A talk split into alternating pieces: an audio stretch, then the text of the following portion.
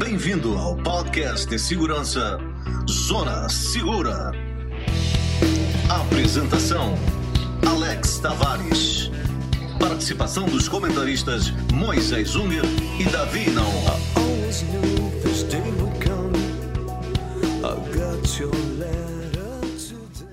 Olá, ouvintes. Antes de iniciar o episódio de hoje, quero agradecer o retorno que recebemos para o primeiro episódio e aproveitar para lembrar que, assim como o de hoje, encorajamos você a entrar em contato e tirar suas dúvidas. Vamos lá, então. Com vocês, o podcast que fala de segurança descomplicada, narrado por mim, Alex, e meus amigos Davi e Moisés. O que seria o planejamento de segurança para uma casa? O que eu devo levar em consideração para ter um nível de segurança aceitável? Como usar a informação disponível ao seu favor? O mesmo plano serve para todos os casos? No episódio de hoje, com dicas fáceis e descomplicadas, vamos te explicar o que fazer para ter um plano de segurança para a sua casa. Então, eu ouvi vocês falando muito sobre o triângulo de segurança. O que seria isso? E no que poderia nos ajudar? Olá, Alex, tudo bem? Muito boa a tua pergunta e tem tudo que ver com o assunto que estamos tratando hoje. Qualquer planejamento sério começa com uma base. Na segurança, há uma teoria, entre tantas outras, que exemplifica o crime. Ela é conhecida como a teoria do triângulo. E para que ele ocorra, temos que ter a presença dessas três pontas, que são: a primeira, a motivação. Aqui podemos traduzir para a vontade de alguém fazer algo. Dois, a técnica, que definimos como o meio e as habilidades que o criminoso utiliza para realizar a ação. Por último, a terceira é a oportunidade, ou seja, a circunstância favorável no momento que a decisão foi tomada. Podemos ter o crime sem uma dessas pontas? A resposta é não. Por exemplo, não adianta ter a motivação e saber assaltar se ninguém passa naquela rua naquele momento. E da mesma forma, não adianta ter a oportunidade de pegar uma carteira se no final do dia você não tem vontade, que aqui a gente chama de motivação. É importante termos essa teoria em mente. Ela vai nos ajudar bastante durante o planejamento da segurança. Bom, já que tocaram no planejamento, como podemos fazer um planejamento focado em segurança, mesmo sendo leigos?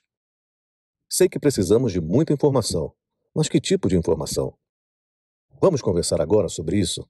Bem, Alex, ter informação relevante é uma das peças para se montar um bom plano. Te diria mais ainda. Acredito ser a mais importante. Agora, informação demais também prejudica, pois são tantos desafios que temos que proteger que, se formos atender a todas as ameaças que aparecem, provavelmente não teríamos recursos para viabilizar um projeto e transformaríamos nossa vida em uma completa paranoia. Voltando ao assunto e tentando pontuar para ficar claro, precisamos basicamente da noção de três espaços. E eles são, primeiro, o exterior, segundo, os limites da sua propriedade, que são as paredes, muros, janelas, portas e aberturas, que têm um tamanho significativo para uma pessoa entrar. E terceiro, a parte interna. Dividindo assim e sabendo o que procurar em cada etapa, ajuda bastante no foco do planejamento. Ok, mas agora que já dividimos a residência em três etapas, o que fazemos? Começamos então pelo exterior. E como vamos coletar informações nessa etapa? Aqui tem dois pontos que devemos nos alimentar, já que esta etapa praticamente não controlamos muita coisa. Primeiro, a internet você deve participar dos grupos de vizinhança. O Facebook e outras plataformas sociais estão cheios de grupos, e nestes grupos, muita informação importante de segurança circula. Nem todas as postagens são casos de polícia. Aliás, quase todas as corporações policiais têm perfis nas redes sociais. Muito importante seguir as que pertencem à sua região. Mas, obviamente, se o assunto está muito em evidência, você deve prestar atenção para saber se não é algum evento ativo em sua esquina e não sair nesse momento. A outra é o famoso reconhecimento de terreno. Sair de casa, dar uma volta no seu quarteirão, verificar prováveis pontos perigosos, fazer isso à noite e de dia, já que a área segura pela manhã pode ser perigosa à noite. Então, recapitulando: primeiro, a internet e segundo, fazer a ronda no perímetro próximo à sua casa.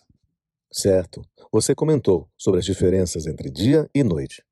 Como isso ocorre na segurança? Sim, é fato. As condições mudam, por isso, nenhum plano de segurança é eterno. Nas empresas, eles devem ser revisados anualmente ou imediatamente, caso haja um novo risco verdadeiro no ramo em que esta empresa atua. Falando de residências, sim, o plano deve ser diferente.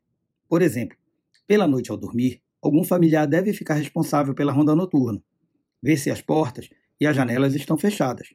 Janelas aqui só faz sentido se for alcançável pela parte externa, tá ok? Se você tem alarme, quem vai ligar? Por exemplo, tem um modo nos alarmes que permite que você ande pela casa sem acionar os sensores de presença. Porém, se houver alguma abertura de porta ou janela, ele entra em funcionamento. Mas não são só as horas do dia que fazem diferença no planejamento.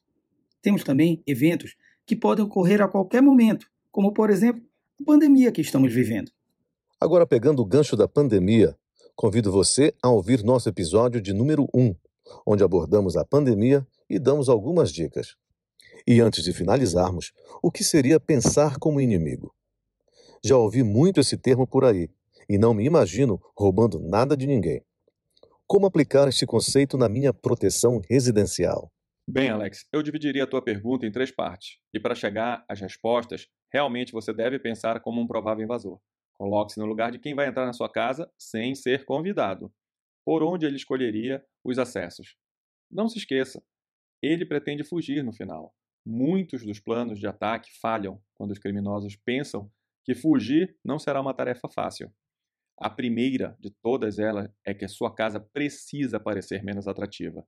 E menos atratividade aqui significa o quê? Ela ser mais segura. Com equipamentos ou elementos físicos que demonstrem o cuidado com a segurança. A segunda parte é controle quem vai entrar na sua casa. Sempre faça uma seleção na hora da contratação. Sem dúvidas, o invasor precisa de informações antes de escolher um alvo.